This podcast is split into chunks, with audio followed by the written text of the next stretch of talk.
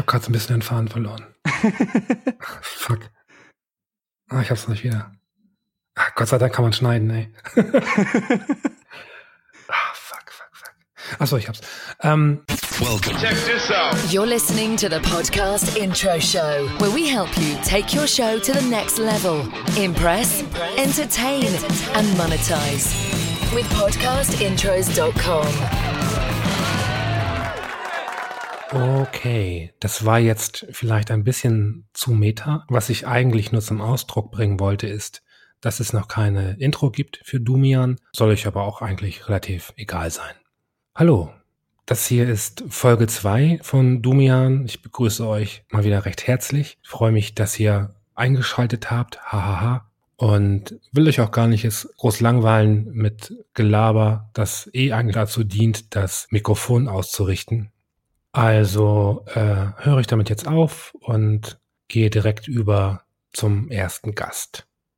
Den Anfang heute macht Jagoda. Jagoda ist 34, sieht aber höchstens wie 28 aus. Und die Namensgleichheit äh, mit der ehemaligen Superlevel-Autorin Jagoda ist reiner Zufall wahrscheinlich. Hallo Jagoda, worüber sprechen wir heute? Hallo Fabu, ich bin ganz fasziniert, dass es dich gibt und dass wir reden als erstes. Es ist äh, schön.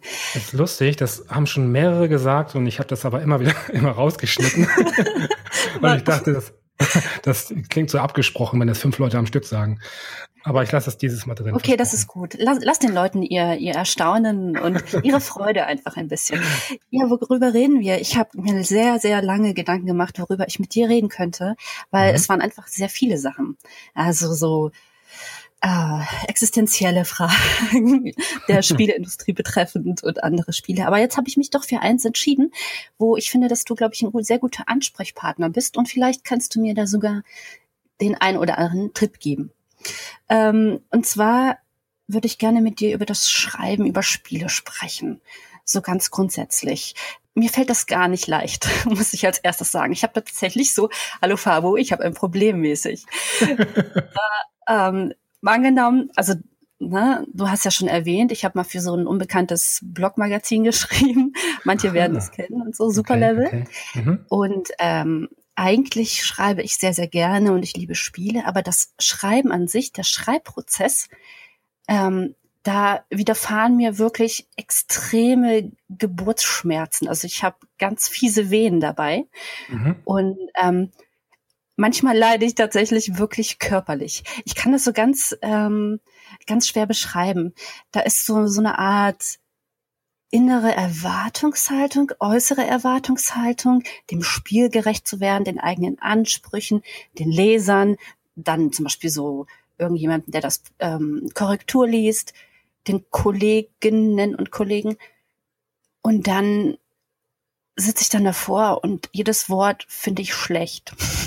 Ja. und dann lösche ich es und dann kommt gar nichts dabei rum. Und dann sind zwei Wochen und dann ist die To-Do-List und dann fragt irgendjemand nach und dann hast du schon wieder so ah, Panik. Ähm, kennst du das? Absolut. Also, ähm, um mal so ein bisschen äh, interner auszuplaudern, mh, hm, das ist ja nun auch bei Superlevel keine Seltenheit. Wirklich, ne, dass, dass die, die Leute, die für uns schreiben, ganz oft wirklich kämpfen müssen mit den Texten. Und ähm, ich frage mich langs äh, langsam schon, ob das wirklich auch so eine, äh, so eine Charaktereigenschaft ist, die einfach nur auf eine gewisse, äh, auf einen gewissen Typ Mensch zutrifft. Keine Ahnung. Bei mir ist es nämlich auch so, also ich bin nicht nur schreibfaul, sondern ich muss auch wirklich kämpfen. Also ich mache jetzt ja seit seit einem Monat irgendwie die eine Kolumne für Wired und ähm, es ist wirklich immer ein Akt also das zu machen. Nicht die Themenfindung und auch nicht die, äh, die Gedankenfindung ist überhaupt kein Problem. Aber das auf einem schriftlichen Niveau ähm, zu komprimieren, es ist echt wirklich ein Akt. Und ähm, dementsprechend kann ich das gut nachvollziehen. Was ist denn so die größte Hürde für dich beim Schreiben, vom Gefühl her? Oh Gott, das kann ich grad, das kann ich gerade gar nicht sagen. Ähm, das ist einfach so eine Art Angst, die einfach irgendwie drinne ist und so dieser Selbsthass, wenn man ja. das schreibt und dann findet man, das ist einfach Schrott und das mag doch keiner und du auch nicht und ähm, ich glaube, das blockiert, beziehungsweise ja, es ist so schwer, sich selbst zu, zu diagnostizieren und zu überlegen, okay, woran liegt das jetzt eigentlich genau? Aber es ist wirklich ähm, am Ende ist es dann so, als hätte ich wirklich irgendwie so ein Kind auf die Welt rausgepresst unter ganz fiesen Schmerzen. Und ich kenne beide Art Schmerzen. die beim, Schreib beim Schreiben sind vielleicht nicht ganz so heftig, aber sie ja. dauern noch länger. Ja, wenn man Pech hat, sitzt man ja auch mal so eine Woche in einem Spiel irgendwie, das einem ganz viel bedeutet. Das schreibt man ja in den seltensten Fällen einfach so runter. Also ich sitze da auch mal zwei Wochen dran. Ich habe da zum Beispiel so äh, als Beispiel der Herr Rainer Siegel von Videogame Tourism hatte mich mal gebeten, über eins meiner absoluten Lieblingsspiele zu schreiben. Über The Walking Dead. Das ist ja jetzt auch okay. schon wieder Jahre her. Und dieses Spiel ist halt vor allem, finde ich, auf intellektueller Ebene interessant. Also auf ethisch-philosophischer Ebene. Und irgendwie wollte ich das gerne so mit verpacken, dass da die verschiedenen äh, Ethiken drinne verbaut sind und wie sie das umgesetzt haben. Und ich bin mein, bei meinen Ansprüchen sowas von gescheitert und ich habe da so lange dran gesessen an diesem Text. Und ähm, es war mir natürlich auch wichtig, das Spiel gut rüberzubringen und irgendwie den anderen klar zu machen, oh Gott, ich liebe das. Und das sind die Gründe, warum ihr das auch zu lieben habt. Ja. Ich bin wahrscheinlich kolossal gescheitert. Ich bin inzwischen trotzdem noch zufrieden mit dem Text. Aber ich mittlerweile, also das war für mich so auch, auch eine Lehre. Spiele, die einem ganz besonders viel bedeuten, so muss man eigentlich ein bisschen meiden, wenn man, wenn man ähm, Autor ist. Das klingt, das klingt komisch, aber es ist so. Es ist einfach, zumindest für, für uns, für uns, denen es schwer fällt, darüber ja. zu schreiben. Markus oder so, die können das dann einfach so. Die schütteln das aus dem Ärmel. Aber ich hänge da emotional, bin ich viel zu tief drinne, glaube ich. Ja, das merkt man auch daran. Ich weiß nicht, wie es dir geht, aber ein Zerriss ähm, ist deutlich einfacher zu schreiben. Mhm. Ne, weil da hängt nichts dran, also keine, keine positive Emotion, wo du denkst, du hast dem Werk oder dem Entwickler gegenüber auch eine Verpflichtung und dem Leser halt irgendwie deine, naja, das, was du daran toll findest, auch wirklich angemessen rüberzubringen. Das merkst du ja generell im Internet. Also die Leute äh, schreiben ja eher, was sie scheiße finden und nicht das, was sie gut finden. Wobei ich Weil mir da nicht, nicht sicher bin. Entschuldigung, jetzt habe ich ja. dich unterbrochen. Aber es könnte ja auch sein, dass man einfach viel eher das liest, äh, Verrisse eher liest als, als sozusagen positive Hervorhebung, weil ja. sie auch leichter runterzulesen sind und weil, und weil ja, sie gut. öfter geteilt werden. Ja, wobei du merkst es, glaube ich, in den Kommentarbereichen ähm, liest du seltener irgendwie, das ist total toll, ähm, als irgendwie, das ist totaler Scheiß, weil die Leute, die das cool finden, und dazu zähle ich auch, das heißt, wenn ich mich zum Beispiel über eine Kommentararmut bei uns beschwere, ist das eigentlich ähm, eigentlich ein bisschen blöd, weil ich nicht anders vorgehe. Wenn ich überlege, wo kommentiere ich überhaupt, dann ist es kaum der Fall. Egal, aber das ist ein ganz anderes Thema. Ähm, wie ist das denn, wenn du, wenn du spielst und ähm, du weißt im Vorfeld schon, dass du darüber schreiben möchtest? Bist du jemand, der sich Notizen macht währenddessen? Ja, und genau darüber habe ich mir zum Vorfeld unseres Gesprächs auch Gedanken gemacht. Ich mache mir Notizen und ich spiele definitiv ganz anders, als ich es tun würde, wenn ich es nur für mich spielen würde. Ach so. Deswegen habe ich jetzt zum Beispiel bei manchen Spielen, von denen ich weiß, dass ich sie richtig gut finde, zum Beispiel Fallout 4, ja. Äh, da sage ich von Anfang an, darüber schreibe ich nicht. Das will ich einfach nur genießen, weil wenn ich äh, für, für einen Artikel äh, spiele, äh, mache ich auch so Dinge wie zum Beispiel, ich schaue mir den Multiplayer an, der mich nicht interessiert, oder irgendwelche Special-Spielmodi, genau. oder ich gehe in die Ecke da nochmal gucken, oder guck, ob irgendwie achte auf Bugs. Das ist mir zum Beispiel in meinem Privatspiel, sage ich mal, völlig egal. Ja. Es sei denn, es ist spielentscheidend oder Safe Games gehen kaputt oder so, ja. Aber das passiert ja echt nur noch selten. Aber ähm, solchen Sachen, die, die, die solchen, solche Sachen, die möchte man ja nicht übersehen, wenn man über einen Artikel, äh, über ein Spiel schreibt, weil dann ist man ja der Depp. Ja, zu Recht, das ist ja okay. Also selbst bei Superlevel, wenn dann ein Spiel total verbuggt wäre und bei Superlevel werden äh, sind sozusagen andere Prioritäten an oberster Stelle. Aber ja. selbst da wäre das nicht cool, wenn du ein verbuggtes Spiel irgendwie nur aufgrund seiner äh, was weiß ich, Bezug zu irgendwas äh, loben würdest. Und von daher achtet man da einfach schon drauf. Und es ist eine andere Art Spiel, die einfach ja weniger unbefangen und frei ist. Ja, verstehe ich, klar, weil du natürlich äh, versuchst, einfach möglichst viele Aspekte unterzubringen, äh, die du als, äh, als Spieler, der nicht darüber schreibt, ignorieren kannst oder anders wahrnimmst. Machst, machst du dir Notizen?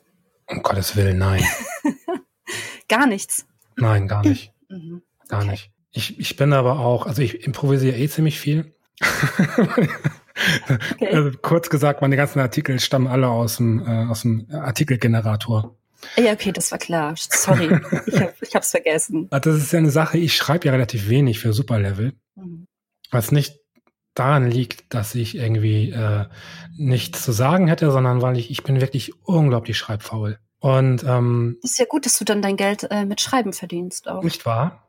Fantastisch. Nicht wahr? Mhm. Deswegen, deswegen bin ich auch immer darauf angewiesen, halt ein möglichst gutes Honorar auszuhandeln damit ich mit, mit wenigen Texten genug verdiene, um meine ja. Miete bezahlen zu können. Ach, äh, mir fällt noch was ein zu deiner Eingangsfrage nochmal, ob das so ein oder Statement, ob das ein Typ Mensch ist.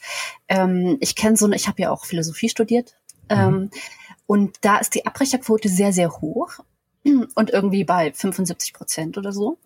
Und die meisten oder sehr viele scheitern an Schreibhemmungen. Also die können einfach auch den Ansprüchen, den sie, die, sie haben an, an sich und vielleicht auch durch ihre Dozenten, die halt sonst gerne so hier Nietzsche und Kant lesen oder Aristoteles. Ja. Ähm, und da denkst du, du willst den Dozenten etwas vorsetzen, was halt nicht annähernd so ist, aber gut ist, was auf alle Fälle inhaltlich sehr, sehr wertvoll und sprachlich sowieso und stilistisch zehntausendmal. Und da, äh, da scheitern eben die meisten daran. Also nicht, weil sie zu dumm wären, sondern einfach tatsächlich an diesem Schreiben an sich. Vielleicht mhm, ist es mhm. Äh, vielleicht äh, tatsächlich so ein bisschen so ein eher Typ nachdenklicher Mensch, der damit Probleme hat. Andererseits fällt mir da jetzt äh, viele Grüße an, an Dom, mhm. an Dom Schott ähm, vom Games Pilot. Der schreibt zum Beispiel super, super gerne und ist jetzt auch nicht eher der unnachdenkliche Typ.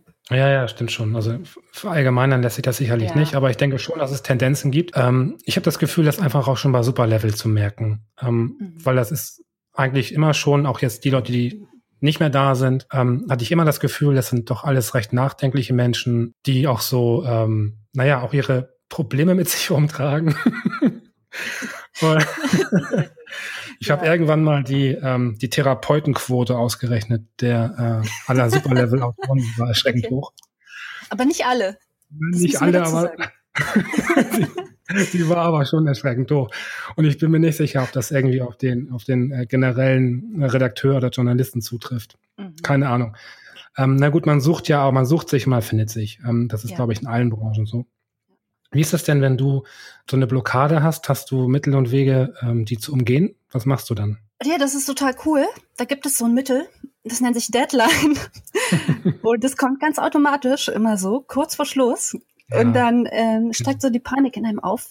Ja. Und dann schreibt einem zum Beispiel so ein Fabu an, so, hey, das war jetzt echt gut. Und du dann bist dann nur noch genervt und ich sehe, ja, okay, bis morgen so und so mache ich das und dann äh, schreibe ich das runter oder ja, meistens wird's dann wirklich nicht so gut, wie man es wollte oder vielleicht doch, ach, es ist so schwierig. Ja, es, es ist ja auch so ein bisschen das Problem dann, also wenn man so ein Baby zur Welt bringt, ja, und in dem Fall den Text, ist es total schwer, wenn dann andere dieses Baby bewerten oder halt nicht. Wenn sie es ignorieren, ist halt auch schlimm, weil das ist so, hey Leute, ich habe mir so viel Mühe gemacht und das weiß niemand und man erkennt das vielleicht auch nicht am Text. Also da würde ich jetzt keinem Leser oder Leserin irgendwie einen Vorwurf machen, das, das mhm. weiß ja niemand. Aber ähm, und dann präsentiert man das, dieses Kind der Welt und dann ist einfach nur Schweigen. und man selber schwitzt, ja, ist völlig verwahrlost, hockt ja als Alkoholer hier in der Wohnung, kippt ab und an F5, um zu gucken, oh Gott, irgendjemand muss doch dazu was sagen, ja. Ich kann nicht mehr. es hat auch noch Nachwehen. Also es ist auch noch, oh ja. Gott, da hat man so eine ja, Wochenbett-Depression eventuell. Ja. Also es ist wirklich schlimm. Ja, ich, ich kenne das im kleinen Rahmen auch zum Beispiel, wenn man ähm, im Teamchat haut man dann irgendwie den Link rein, sondern so, hier ist mein Text, mag mal jemand drüber gucken, wie findet ihr das oder so. Und dann irgendwie stundenlang kein Kommentar. ja. Ja. ist schon klar, oh, okay. Also entweder sind wirklich alle sehr beschäftigt oder irgendwie traut sich jemand jetzt nicht eben zu sagen, das ist nicht so geil. Ähm, Meistens sind ja alle beschäftigt, was ja völlig okay ist, weil wir machen es ja, also umgekehrt macht man es ja. ja genauso. Und, und das ist halt so ein bisschen auch so die Sache, auch bei allen möglichen anderen Autoren. Wer weiß, wer von denen auch sich da stundenlang Gedanken gemacht hat. Vielleicht ja. erkennt man es dem Text nicht an. Ah, genau. Und man kann es nicht wissen, aber manchmal, äh, es tut einem dann ja. irgendwie schon leid. Ja. Also meine persönlichen, meine zwei persönlichen Hilfen, äh, die immer ganz gut funktionieren, ist wie bei dir auch die Deadline, wobei ich da immer äußerst stark an meine Schulzeit erinnert werde. Das ist so ein bisschen äh, so nach dem Motto im Bus äh, zur Schule und äh, muss schnell noch meine Hausaufgaben machen. Und schreibe das dann in der letzten Viertelstunde nochmal schnell runter. Nicht vorm Unterricht direkt, also echt. Oder so. Abschreiben ist ja leider ein bisschen, naja, es ist nicht schwer im Internet, aber das ist auch nicht wirklich cool. Man hat ja auch so einen gewissen Selbstanspruch. Nee, das macht niemand. Ja. Nee, ähm, was, was mir wirklich hilft, also ernsthaft ist mhm. einfach ähm, ins Analoge zu wechseln. Das heißt, ich mache meinen Rechner aus, ich schnapp mir, ähm, ich schnapp mir einen Zettel und einen Stift und setze mich äh, auf den Balkon oder auf die Couch und ähm, und mache einfach alles, was mich ablenkt, also Musik, was was ich keine Ahnung, mache alles aus und konzentriere mich mit dem Stift in der Hand auf das, was ich schreiben möchte. Das hilft mir dann wirklich, weil ich mich dann einfach auf einer ganz anderen Ebene konzentriere. Weil wenn ich am Rechner sitze, dann hat das Geschriebene für mich weniger Wert in dem Moment, weil ich es einfach wieder entfernen kann, ohne dass, dass ich es jemals wieder im Auge habe. Wenn ich aber einen ah. Stift habe und einen Zettel und schreibe, dann überlege ich vor jedem Satz ganz genau, wie ich schreibe. Weil ah. ansonsten müsste ich ihn ja durchstreichen. Und ja. das sieht einfach scheiße aus und dann sieht man halt nur noch Chaos. Ja. Stimmt, das heißt, okay, du, du, du misst, du misst dem einzelnen Wort mehr Bedeutung bei, genau. machst dir im Vorfeld also mehr Gedanken. Es genau. klingt aber ein bisschen quälend auch, dass man jetzt das richtige Wort treffen muss. Ja, gut. Äh, also ich finde es okay. Also ich zum Beispiel, ich lese meine Sätze 10 bis 20 Mal nochmal durch. Ja, Wenn ja. mir ein Wort nicht gefällt, ändere ich das halt ganz einfach, ganz schnell. Genau. Ähm, ja, ist aber eine gute Methode. Das ist wahrscheinlich ja, ist wahrscheinlich eine sehr individuelle Geschichte. Ja, aber es klingt gut. Und das äh, Abtippen wäre wär müßig. Ja, aber das hat dann auch sowas von, von geschafft.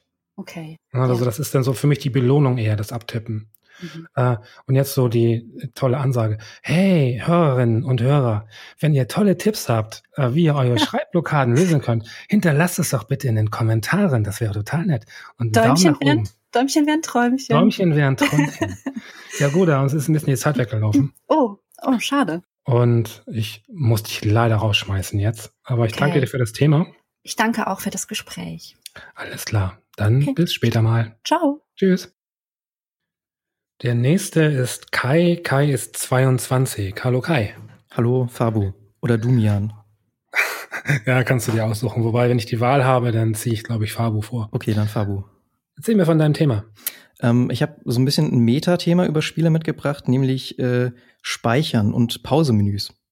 Oh, das ist spannend. Das ist sehr spannend. Ähm, mir fällt in letzter Zeit immer wieder auf, wie unterschiedlich das eben gehandhabt wird, auch wenn es natürlich schon seit Zeit, Zeit an, oh Gott, Zeitanbruch, nee, wie sagt man denn, seit seit Anbeginn der Spiele. seit Anbeginn der seit Zeit. An, genau, werden, werden Speicherfunktionen natürlich auf unterschiedlichste Weise umgesetzt. Ganz früher natürlich irgendwie gar nicht. Das war die einfachste Möglichkeit zu speichern. Und äh, dann kam natürlich immer mehr dazu. Und äh, in letzter Zeit störe ich mich auch tatsächlich häufiger an, an Speicherfunktionen oder ganz auch, auch als ganz allgemein Pausefunktionen in Spielen. Okay. Also es gibt ja, es gibt bei beim Pause, also wir können ja mal beim Pausenmenü anfangen, da gibt es ja auch sehr unterschiedliche Sachen. Ähm, viele Spiele haben ja die Möglichkeit, äh, immer zu pausieren. Genau. Und dann ist das Spiel auch in seiner jetzigen Form einfach angehalten und ich kann nichts weiter mehr tun, außer jetzt wieder, weiß nicht, irgendwelche Optionen oder so vorzunehmen. Und äh, ganz besonders nervig finde ich es ja, wenn sich das, wenn das Pausemenü das Spiel nicht anhält. Das ist beispielsweise bei, weiß nicht, zum Beispiel Dark Souls so. Das okay. habe ich zwar selbst auch nur angespielt, aber und es soll es soll natürlich auch möglichst schwierig sein und äh, jeder Gegner ist eine Herausforderung und so und man soll jetzt auch sich irgendwie dem nicht entziehen können, dadurch, dass man dann irgendwie ständig auf Pause drückt und irgendwie, weiß nicht, in der Komplettlösung nochmal nachschaut, was man jetzt machen soll. Aber ich finde das schon super anstrengend, weil das Spiel beraubt mich, wie ich finde, irgendwie so einer gewissen Freiheit, die ich als Spieler doch haben sollte, äh, jederzeit das irgendwie anhalten zu können, so wie auch in Filmen und irgendwie anderen Medien. Das ist ziemlich spannend, weil im Grunde genommen ist ja die, die Pause immer so die Möglichkeit, mal durchzuatmen. Ja.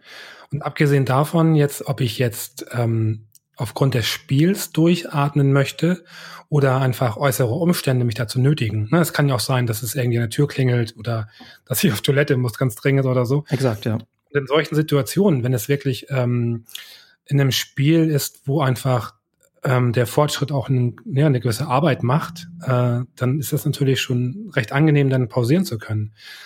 Andererseits kann ich aber auch verstehen, wenn Spiele darauf verzichten, weil es ist ja in dem Sinne auch, ähm, hat das nicht was, nein, Cheaten es wäre übertrieben, aber es ist ja schon, dass du äh, dem, dem Druck ausweichst, den das Spiel aufbaut. Mm, ja, auf gewisse Art schon. Ja, das ist natürlich richtig. Und das ist, es ist, wie ich finde, ist das eine sehr, ich weiß nicht, also Entwickler, ich kann es natürlich nachvollziehen, wenn Entwickler darauf verzichten, dass man, also wenn der Dark Souls Entwickler jetzt irgendwie darauf verzichtet, das, das äh, so zu machen, aber ich weiß nicht, also gleichzeitig stört es mich auch unheimlich. Ist es bei Nintendo auch genauso? Ich weiß nicht, ob du mal irgendwie so Wii oder Wii U Online gespielt hast. Nee, gar nicht. Äh, da ist es dann so, dass du tatsächlich, also die, die Wii U und äh, auch die alte Wii hat, die haben ja so, äh, so einen Home-Button, wo du dann draufdrücken kannst und dann öffnet sich halt so ein Overlay, wo du dann irgendwie zurück zum Hauptmenü kommst oder irgendwie Soundoptionen und so hast. Und das geht tatsächlich nicht, wenn du äh, online spielst. Also bei Super Mario, äh, bei, bei Mario Kart 8 ist das dann irgendwie so, du kommst dann in so eine Lobby, wo dann irgendwie mehrere andere Leute dazukommen und ab diesem Zeitpunkt kannst du einfach nicht mehr auf den Home-Button drücken, weil sich Nintendo dann irgendwie gedacht hat, ja, das ist ja total doof, wenn dann irgendwie, wenn Leute mit anderen Leuten spielen wollen und dann auf einmal Leute verschwinden. Und also natürlich also das kann ich jederzeit, wenn ich jetzt irgendwie wirklich zum Hauptmenü möchte, während ich gerade online spiele, kann ich natürlich trotzdem jederzeit einfach die Konsole resetten. Und das ist dann einfach nur mehr Aufwand für mich, statt jetzt irgendwie bequem übers Hauptmenü da, äh, übers, übers äh, Home-Menü äh, reinzukommen. Ja, kann ich, kann ich verstehen. Ah, es ist schwierig. Es ist schwierig. Ich kann tatsächlich bei, bei so einem konkreten Beispiel wie Dark Souls kann ich es schon verstehen, weil es ist ja äh, eh so eine Schwierigkeit, fuck up, äh, eigentlich, also vom, vom Konzept her auch schon. Ja, ja. Aber prinzipiell äh, würde ich dir schon zu, zustimmen. Also wenn ich irgendwie Pause wenn ich pausieren möchte, dann, dann soll das gefälligst auch meine Entscheidung bleiben. Ja. Also auch, wobei gerade bei Dark Souls ist es natürlich so, du weißt jetzt nicht, ob du irgendwie einfach mal eine halbe Minute dort an dieser Stelle stehen bleiben lassen kannst oder ob da jetzt irgendwas Unvorhergesehenes passiert. Also ja, korrekt. Da, da müsstest du dann ja wirklich, also ich kenne mich ja jetzt auch nicht so gut aus, da müsstest du wahrscheinlich an so einem zu so einem Lagerfeuer gehen oder zurück zu diesem Haupthub oder wie man das dann nennt. Genau. Bevor genau. du dann irgendwie mal auf Toilette gehen kannst oder ja. Ja, du machst halt in der Flasche. Du machst halt in der Flasche. Äh, lässt, kann ich jetzt darauf schließen, dass du einfach äh, sehr oft äh, auf Toilette musst. Und dementsprechend. Ja, ständig, jede, jede, alle zehn Minuten. Und deswegen habe ich dann Dark Souls auch gelassen. Das ist ja, so geht das ja nicht.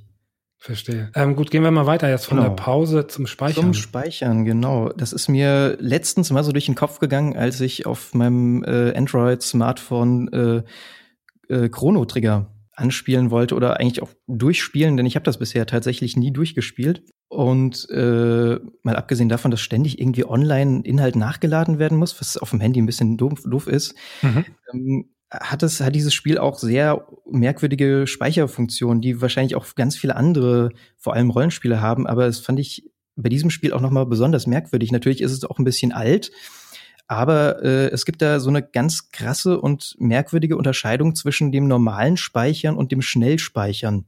Mhm. Also das Spiel hat beide Funktionen. Man kann normal speichern, das ist dann praktisch, da ist halt ein, ein Speicherstand und der existiert halt immer, außer du überschreibst ihn.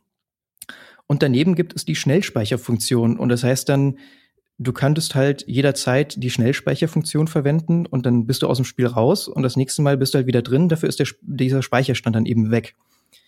Und das Merkwürdige ist, du kannst beispielsweise auf Kart, auf diesen Overworld-Karten, also der großen Karte, kannst du nur die Speicherfunktion verwenden, wenn ich mir, wenn ich mich recht erinnere. Äh, also die normale. Und dann in so Dungeons oder so kannst du dann nur die Schnellspeicherfunktion verwenden was dann natürlich dazu führt, dass du prinzipiell immer speichern kannst, aber manchmal wie dieser Speicherstand immer gespeichert und manchmal nur manchmal. also das fand ich auch, ich, also ich konnte, also in diesem Fall, also bei diesen Pausenmenüs kann man es ja noch irgendwie nachvollziehen, wenn der Entwickler sagt, ja, da soll der Spieler irgendwie eingesogen werden und der soll da jetzt nicht immer raus.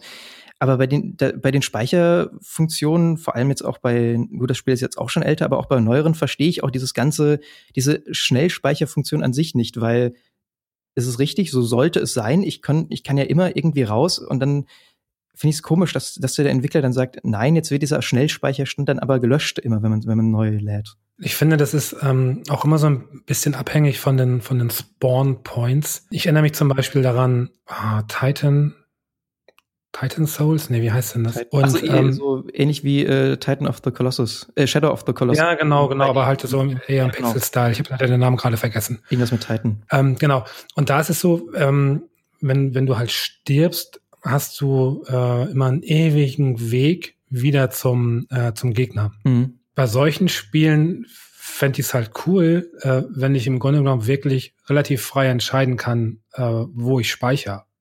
Also es ist ja eh, also das werden ja dann oftmals so komische Punkte gesetzt. So, jetzt da kannst du speichern, du musst irgendwie das, dann musst zum Lagerfeuer oder du musst, musst halt äh, zu dem und dem Stein und dann kannst du speichern. Ja.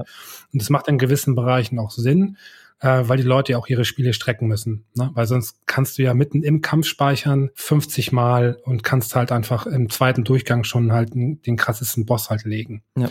Und äh, das wollen sie natürlich verhindern. Wie ist das denn? Also wünschst du dir im Grunde genommen, dass, dass du überall jederzeit speichern kannst oder findest du das äh, sinnvoll, dass es ähm, limitiert ist? Theoretisch schon. Also ich, es kommt da, glaube ich, wieder aufs Spiel an. Also jetzt bei dem, was du beschrieben hast, da finde ich, es greift tatsächlich auch dieses Argument, das ich eben bei, bei Dark Souls habe. Ich möchte eigentlich jederzeit pausieren können und so möchte ich eigentlich auch abhängig vom Spiel immer speichern können. Also ich kann, es kann ja auch sein, dass da jetzt nicht nur irgendwie kurz die Tür klingelt, sondern dass jetzt irgendwie, es ist dringend etwas und ich muss den PC runterfahren und kann jetzt nicht weiterspielen. Ja. Und äh, je nachdem, wie, wie weit ich da jetzt gespielt habe oder beziehungsweise wie weit der letzte Spielstand zurückliegt, äh, ist es natürlich umso nerviger, wenn ich das nächste Mal dann wieder diesen kompletten Weg laufen muss. Manchmal macht es natürlich auch Sinn, also weiß jetzt nicht, zum Beispiel bei Hotline Miami oder so, da hat man dann ja irgendwie so einzelne sehr kurze oder also je nachdem, wie gut man ist, manchmal auch stundenlange Abschnitte, die auch, ich sag mal, ja, es kommt eben ein bisschen auf Zeit an, auf die Schnelligkeit und so. Und da habe ich dann eigentlich nichts dagegen, wenn dann einfach nur so zwischendrin Punkte festgelegt werden, wo, an die man dann zurückspringen kann. Ich meine, genau, um da, genau darum geht's ja in diesem Spiel. Also wenn ein Spiel wirklich nur daraus besteht, äh, dass man irgendwie immer wieder und immer wieder das Gleiche tut und immer wieder auch an diesen Punkt gesetzt wird, dann ist das natürlich was anderes. Und dann will ich auch nicht äh, speichern, wenn ich jetzt gerade einen Raum weitergekommen bin oder so. Ja, ja, klar. Zumal ähm, ich, ich finde, ähm, Hotline Miami ist auch so ein Beispiel. Ähm, also da ist man irgendwann auch in so einem Flow. Also du ähm, fängst immer wieder vor der Tür an. Ja. Und ähm, und die Musik treibt irgendwie dich so voran und und du optimierst dein eigenes Spiel eben von, äh, ja, von, von Fail zu Fail. Und, äh, und das passt dann auch, das ist dann cool. Ich glaube, bei, bei so einem Spiel wie Hotline Miami fände ich es ein bisschen befremdlich, wenn ich es mitten im Spiel speichern könnte, also mitten in einem Run, weil ich das Gefühl habe, dass das irgendwie auch Teil äh, der Herausforderung ist, eben ähm, in einem Lauf eben durchzulaufen, wirklich, ja, ohne halt irgendwie zu pausieren. Ja, wobei das Spiel bietet einem natürlich dann sogar die Möglichkeit in einem, also der Zweierteil auch in einem sehr hübschen Pausemenü äh, eben jederzeit zu pausieren. Also das stimmt. Äh, ja, man kann dann auch mal im Notfall genau irgendwie im nächsten Raum speichern oder so. Ja, genau. Ähm, was mir letztens noch aufgefallen ist, dass äh, einige Emulatoren auch diesen sogenannten äh, Safe State Modus bieten. Tatsächlich ja. auch Nintendo jetzt bei seinem ja äh, wie nennt sich das? Äh, nicht Retro, äh, Classic irgendwas oder so. Also die äh, seit geraumer Zeit bieten die an, auf ihren, auf ihrer Konsole irgendwie ältere, ältere Spiele zu äh, direkt zu emulieren, die man dann mhm. eben kaufen kann. Und äh, da ist es sehr schön, dass sie irgendwie so einen äh, Safe State Modus bieten. Also das ist ja genau das, was ich irgendwie äh, haben möchte, dass ich irgendwie Spiele jederzeit einfach pausieren kann. Und äh, da kann ich auch unabhängig von den normalen äh, Speicherpunkten einfach sagen, ich pausiere jetzt diese ROM, die wird an dieser Stelle jetzt irgendwie äh, eben ja pausiert. Ja. dann ja. eben zurück, spiele was anderes, mach die Konsole aus, äh, mach's am nächsten Tag wieder an und dann bin ich immer noch an der gleichen Stelle. Das ist irgendwie Absolut. cool. Absolut. Das ist ja dieses Ding. Ähm, so früher auf dem NES und auf dem SNES e und auch auf dem C64 etc. war man es nicht anders gewohnt, dass man, ähm, wenn man ein Spiel spielt, ja, man spielt es entweder durch oder fängt halt von vorne an, wenn man den Rechner ausmacht oder die Konsole. Ja, wobei dann kam ja auch, irgendwann kam da ja auch diese, diese Codes dazu, also dass du dann am Ende ja. irgendeines Levels einen Code bekommst, den kannst du dir dann irgendwie aufschreiben und dann ja. kannst du das nächste Mal der jeweiligen Stelle weiterspielen. Das war eigentlich ein recht, recht gutes Prinzip. Was ich sagen will, ist, ich, ich nutze auch relativ, relativ häufig äh, Emulatoren, besonders äh, C64. Mhm. Also ich habe zwar auch ein C64 hier stehen, aber ich finde das sehr komfortabel, wirklich äh, auf dem Windows-Rechner C64-Spiele zu emulieren. Und das ist eben auch so im Emulator, da nutze ich ähm, äh, WinWise, der eben auch genau diesen, diesen von dir erwähnten Safe State hat, dass ich äh, jederzeit einfach den, den kompletten Speicher äh, vom, vom, vom Rechner, von dem emulierten Rechner äh, dann einfach ähm, speichern kann und dann jederzeit eben fortführen. Und das ist schon sehr, sehr angenehm, gerade bei Spielen, die man auch wirklich über einen längeren Zeitraum spielt oder äh, Passagen einfach, die wahnsinnig schwierig sind. Weil das ist ja eh das Lustige auch bei Spielen, wenn man sich mal so ein paar Speedruns anguckt von alten Spielen, die lassen sich ja stellenweise in zehn Minuten durchspielen. Ähm, was du natürlich äh, früher nie geschafft hast, ja. weil du einfach 5000 Mal gestorben bist und irgendwann aufgehört hast. Wie ist denn das was ist denn für dich so die äh, von, von einem bekannten Titel der ideale Umgang mit, mit Pause und Save?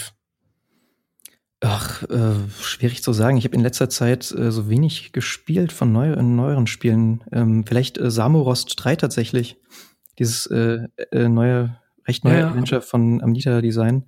Habe ich noch nicht gespielt. Wie läuft das denn da? Genau, gut, da ist es jetzt natürlich so, es ist ein, ein Point-and-Click-Adventure. Da macht's natürlich nicht, wenn du jederzeit pausieren kannst und äh, genauso wird das eben gemacht. Also du hast irgendwie mehrere Safe-Slots zur Verfügung. Ich also schon irgendwie viele, irgendwie 30 oder so.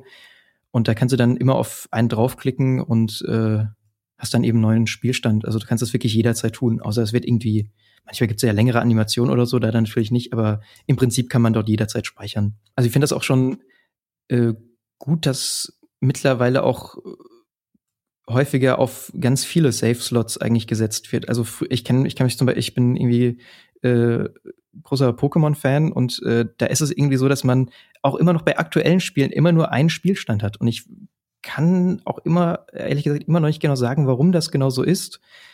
Äh, aber man kann halt immer nur einen Spielstand haben und das ist auch ein bisschen nervig. Das ist sehr seltsam. Also es ist wirklich seltsam, auch bei aktuellen Spielen, äh, wenn das limitiert ist auf, keine Ahnung, auf drei Spielstände oder so. Ja. Also der Entwickler hat natürlich irgendwie, für den ist das natürlich einfacher, wenn der irgendwie so feste Speicherpunkte hat. Aber wenn er, wenn er jetzt irgendwie sagt, man kann jederzeit speichern, dann will ich natürlich auch die, möglich die Möglichkeit haben, nicht nur irgendwie einen Spielstand zu haben, den ich dann immer wieder überschreiben, äh, überschreiben muss. Dann kann das ja auch, hätte das ja auch, keine Ahnung, direkt anders lösen können. Kai, ich äh, bringe jetzt hier echt mal einen Knaller und sage einfach mal, äh, lass uns mal speichern an dieser Stelle. Wow, das ist ja kann man das jederzeit machen? Äh, jederzeit, tatsächlich. Cool. Und das, davon mache ich jetzt Gebrauch. Und äh, ich danke dir ähm, für dein Thema, ist ziemlich spannend. Ja, vielen Dank. Und bis später mal. Bis dann, ciao. Tschüss. Der nächste ist Marvin. Marvin ist 22. Marvin, erzähl. Hi, erstmal. Ähm, und zwar, ich habe mir überlegt, beziehungsweise ich bin halt jemand, ich drifte halt mal ganz gerne irgendwie im Kopf in den Gedanken ab, wenn man so im Bus sitzt oder so, man kennt es ja. Mhm. Und ähm, ich mache nebenbei halt auch einen Podcast und dann habe ich mich irgendwann gefragt, so ja, so Projekte wie das hier oder eben andere Podcast-Projekte oder Blogs oder YouTube-Sachen, ähm, die sind natürlich schon eine gewisse Konkurrenz für den klassischen Journalismus. Aber äh, ich habe mich dann gefragt und habe mir dann gedacht, so, ja, könntest du eigentlich als Thema mit hier hinbringen? Ähm, wie, inwiefern gefährdet das eine das andere? Beziehungsweise eigentlich ist es ja nur das, das private Projekt, was natürlich den klassischen Journalismus zu einem gewissen Grad gefährdet. Und könnten die vielleicht auch gegenseitig was voneinander lernen? Bei anderen Medien ist es, also ein normaler Journalismus, den kannst du ja so gar nicht betreiben. Aber Videospieljournalismus in dem Sinne ist ja erstmal gar nicht so schwer in Anführungsstrichen, weil du, du kannst ja, du kaufst dir ein Spiel ähm, und dann schnackst du darüber, ob es jetzt, keine Ahnung, startest einen YouTube-Kanal kostenlos, ähm, ja. setzt dich vor die Webcam und erzählst dann die nächsten zehn Minuten was darüber. Kannst eventuell noch Gameplay-Material da drüber legen, ähm, im Offen ein bisschen quatschen. Und ich sag mal, der Zugang ist äh, für dich sehr, sehr leicht. Und ähm, mhm. dadurch, dass du eben auf YouTube deine Sachen auch schnell verbreiten kannst und so, bist du eben schnell in dem, in der Position, dass ähm, du eine gewisse Aufmerksamkeit generieren kannst. Und natürlich, genau. Ähm, dadurch, dass du dann über, keine Ahnung, Spiel XY berichtest, und ähm, ja, du als Konsument siehst dann dieses Video und denkst, ah, okay, jetzt habe ich alles gesehen. Und dann kaufst du dir zum Beispiel nächste GameStar nicht mehr. So im übertragenen Sinne, im vielleicht ja. ein bisschen übertriebenen Sinne. Und ähm, ja, ich habe mich dann einfach gefragt, ja, wie ist es denn? Ähm, ist das wirklich so eine große Gefährdung, dass man sagt, okay, nachher, also dadurch, dass wir jetzt in der Zeit sind, früher war das ja gar nicht so, früher gab es das einfach nicht. So. Mhm, mhm, und ähm, dadurch, dass es so viel einfacher wird für Leute, irgendwelche Projekte zu starten, kommt es vielleicht sogar so weit, dass, dass ähm, Redaktionen kleiner werden dadurch, dass vielleicht kleine äh, Redaktionen sich auflösen müssen. Wie stark ist wirklich diese Konkurrenz, die durch einfache Spieler eben ähm, zu tragen kommt? Ich glaube, das fängt ja so ein bisschen bei der äh, Definition an, äh, wie man sich selbst wahrnimmt. Ich glaube zum Beispiel, dass die, die wenigsten YouTuber und die wenigsten Blogger würden sich zum Beispiel selbst als Spielejournalisten bezeichnen. Nein, nein, das, das meine ich auch gar nicht. Ein relativ aktueller Fall ist, dass ähm, die Entwickler von ähm, äh, That Dragon Cancer ja, genau. Die hatten sich zu Wort gemeldet, dass sie ähm, das Gefühl haben, ich bin nicht, in, nicht sicher, inwiefern sie das belegen konnten, äh, aber dass durch die vielen ähm, Let's Plays etc. weniger Menschen das Spiel kauften, weil das einfach ein Spiel ist, das äh, relativ linear funktioniert und einfach in zwei oder drei Stunden halt eine Geschichte erzählt. Das heißt, du kannst sie dir eigentlich auch komplett angucken als Video. Und wenn du das getan hast, dann ist natürlich die Frage, äh, was sollte mich jetzt dazu irgendwie äh, animieren, jetzt auch noch einen Kauf zu tätigen und das Ganze, was ich eh schon gesehen habe, nochmal nachzuspielen. Ja, zum Beispiel. Ähm, aber das, das lässt ja. sich meiner Meinung nach auch auf normale Sachen übertragen. Wenn du jetzt beim, beim Thema Let's Play, ähm, sagen wir mal, bleiben möchtest und jemand erzählt nebenbei was darüber, sagen wir, Person X spielt halt eine Session vom Spiel und möchte das dadurch ein bisschen vorstellen, äh, vorstellen eine Preview geben. So. Mhm. Und ähm, erzählt ein bisschen darüber, erzählt ein bisschen übers Gameplay. Und was ich persönlich immer sehr, sehr mag, ähm, was ich bei mir auch merke, ist, dass ich gerne mir persönliche Sachen, persönliche Meinungen, persönliche Erlebnisse auch anhöre und das irgendwie mehr schätze, als jetzt einen Test zu lesen, wo dann ja, Thema ja. Gameplay, Thema Grafik, sondern dass eben das Gefühl, dass beim Spielen vermittelt wird, auch in den Vordergrund gerückt wird. Und deswegen höre ich mir zum Beispiel auch auf, auf der Fahrt gerne einen Podcast an, wie, keine Ahnung, Insert Moin oder so, die dann eben ja. Ein bisschen weitergehend ähm, vom, vom klassischen Test. Ich habe immer so ein bisschen das Gefühl, also ein Punkt ist auf jeden Fall, äh, sobald Geld im Spiel ist, äh, verändert sich die Wahrnehmung und auch das Handeln. Weil wenn du jetzt äh, für dich selbst oder halt für eine relativ überschaubare äh, Zielgruppe halt etwas verfasst im Internet, sei es jetzt irgendwie, äh, sei es ein Podcast oder sei es Text oder Video, dann machst du das in der Regel ja nicht aus einem finanziellen Antrieb heraus, mhm. sondern du machst es halt, weil das Medium dich irgendwie fasziniert und weil du das Bedürfnis hast, dich mitzuteilen. Genau. Und, äh, und dadurch entsteht, glaube ich, auch irgendwie, naja, das, was immer so schön äh, Authentizität genannt wird, äh, die, glaube ich, ganz, ganz viele Konsumenten auch suchen. Ähm, das Problem ist, äh, du vermisst die dann vielleicht so ein bisschen in diesen klassischen Magazinen, aber dadurch, dass äh, so die bekannten großen Kanäle ähm, inzwischen dazu neigen, besagte Authentizität eher halt vorzuspielen, äh, ist die halt teilweise schwer zu finden in Kanälen, die wirklich bekannt sind. Ähm, was ich immer spannend finde, und das ist vielleicht auch das, was du meinst, ist, ähm, sich die Meinung einzuholen von, von Menschen, bei denen man das Gefühl hat, dass sie, naja, dass sie halt irgendwie eine Meinung haben, die sie sehr gut zum Ausdruck bringen können. Und die ist halt nicht unbedingt äh, Reichweiten und, und Geld getrieben, sondern die ist einfach aus Ideologie getrieben und weil sie halt das Medium faszinierend finden. Mhm. Und bei mir ist es auch so, dass wenn ich jetzt zum Beispiel einen Test lese bei der GameStar oder so, ähm, dann, dann mache ich das nicht um irgendwie eine Kaufentscheidung äh, zu bekommen, weil die bekomme ich durch Empfehlungen im, im persönlichen äh, Umfeld. Ne? Ja. Dann frage ich halt irgendwie, keine Ahnung, Leute halt ich kennen oder halt bei Superlevel oder halt ähm, beobachte halt einfach meine, meine Twitter-Timeline, äh, was die Menschen dazu sagen, weil ich dann ein gewisses Vertrauen habe und weiß, ähm, also ich kann dann einfach einschätzen, wie diese Menschen das wahrnehmen, äh, das Spiel, das Medium und ich vertraue denen halt mehr als Leuten, die halt einen sehr, sehr starken Fokus legen auf, ähm, auf äh, ja, Gameplay und Grafik etc. Aber würdest du dann sagen, dass ähm, in der heutigen Zeit, wo du eben diese Meinung dir so schnell einholen kannst, dass ähm, diese, diese Punktewertung, die ja überall noch präsent ist, dass die überhaupt noch eine Legitimation hat in dem Sinne? Ich persönlich würde sie sehr gerne ablegen, aber äh, die Industrie ist dazu nicht bereit. Ja, aber wieso? Das, das ist ja die halt Frage, weil es machen doch immer mehr oder es gehen ja immer mehr die, den Schritt, dass sie sagen, ja gut, wir, also jetzt gerade in dem privaten Sektor, ähm, dass, dass gesagt wird, ja gut, wir erzählen einfach davon und das zählt doch viel mehr, als dass ich euch jetzt sage 80. Ich glaube, dass, dass die Industrie einfach äh, die, diese Messung benötigt, um einfach sich vergleichen zu können. Das, das Problem ist ja, äh, wenn du halt, also ich persönlich, ich beobachte ähm, Wertungen, aber ich würde die zum Beispiel selber nicht anwenden wollen, äh, weil ich das Gefühl habe, einfach, dass ähm, dadurch, dass das ganze Medium inzwischen so breitfächrig geworden ist, ähm, dass es unglaublich schwierig ist, das, das in einfach eine Note zu quetschen, auch weil das so äh, subjektiv einfach ist im Ganzen ähm, dass meine Note im Gegensatz, sagen wir mal, zu einem Diktat in der Schule, wo du einfach die Fehler wirklich zählen kannst, äh, wo die Note dann einfach auch vielleicht einen Sinn ergibt, ist die Note bei einem Spiel einfach äh, zum Großteil sehr, sehr subjektiv.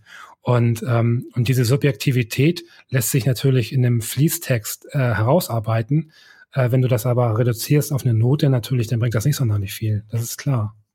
Was ich mir einfach so ein bisschen wünschen würde ähm, bei, bei größeren Magazinen, wären hm, durchdachtere Titel, sage ich mal, ähm, also äh, Artikel. Ähm, ich mag zum Beispiel sehr, sehr gerne die, die Sachen von Dom, ähm, die er bei Gamespilot macht, weil okay. ähm, ich, ich finde, er nimmt sich einfach teilweise die Zeit und, und schaut mit einem differenzierteren Blick auf die Sachen. Jetzt einfach mal bei dem Beispiel Far Cry Primal mit Sachen wie boah, da stehen viele Tongefäße. Ähm, das heißt, die hatten, also die, die Kultur der Wenya hatte irgendwie viele, ähm, viele, viel Nahrung über, um eben dann die lagern zu müssen. Und so Sachen, auf die man vielleicht gar nicht so sehr achtet. Ich sage nicht, dass alles, was geschrieben wird, immer Gold wert ist, aber ich hätte viel lieber öfters, dass eben auf kleinere Dinge geschaut wird oder eben ja, andere Aspekte ja. beleuchtet werden, die man eben in diesem privaten Sektor, wo dann doch über das Spielerlebnis geredet wird, naja, die eigentlich fast nie so beleuchtet werden. Verstehe. Ich glaube, das Problem ist äh, bei, bei den Themen jetzt, die du ansprichst, ist es sehr schwierig, irgendwie so eine, so eine gewisse Massenkompatibilität äh, zu finden, die bei äh, reichweitengetriebenen Medien wie eben auch Gamespilot, äh, das ist unglaublich schwierig. Man darf nicht vergessen, das hast du bei allen so, das hast du bei, bei GameStar, das hast du bei, bei allen, dass im Grunde genommen diese, diese Nischenthemen äh, sich die Leute erlauben können, weil 95 Prozent äh, der Inhalte äh, einfach scheiße sind. also scheiße im Sinne von, äh, da geht's halt hier Gerücht XY und hier Division News 30 Stück am Tag. Das sind dann die Sachen, die geklickt werden. Das sind die Inhalte, die Geld bringen. Und damit können die Leute sich eben diese Nischenthemen erlauben, so wie das, was du jetzt von Dom erwähnt hast.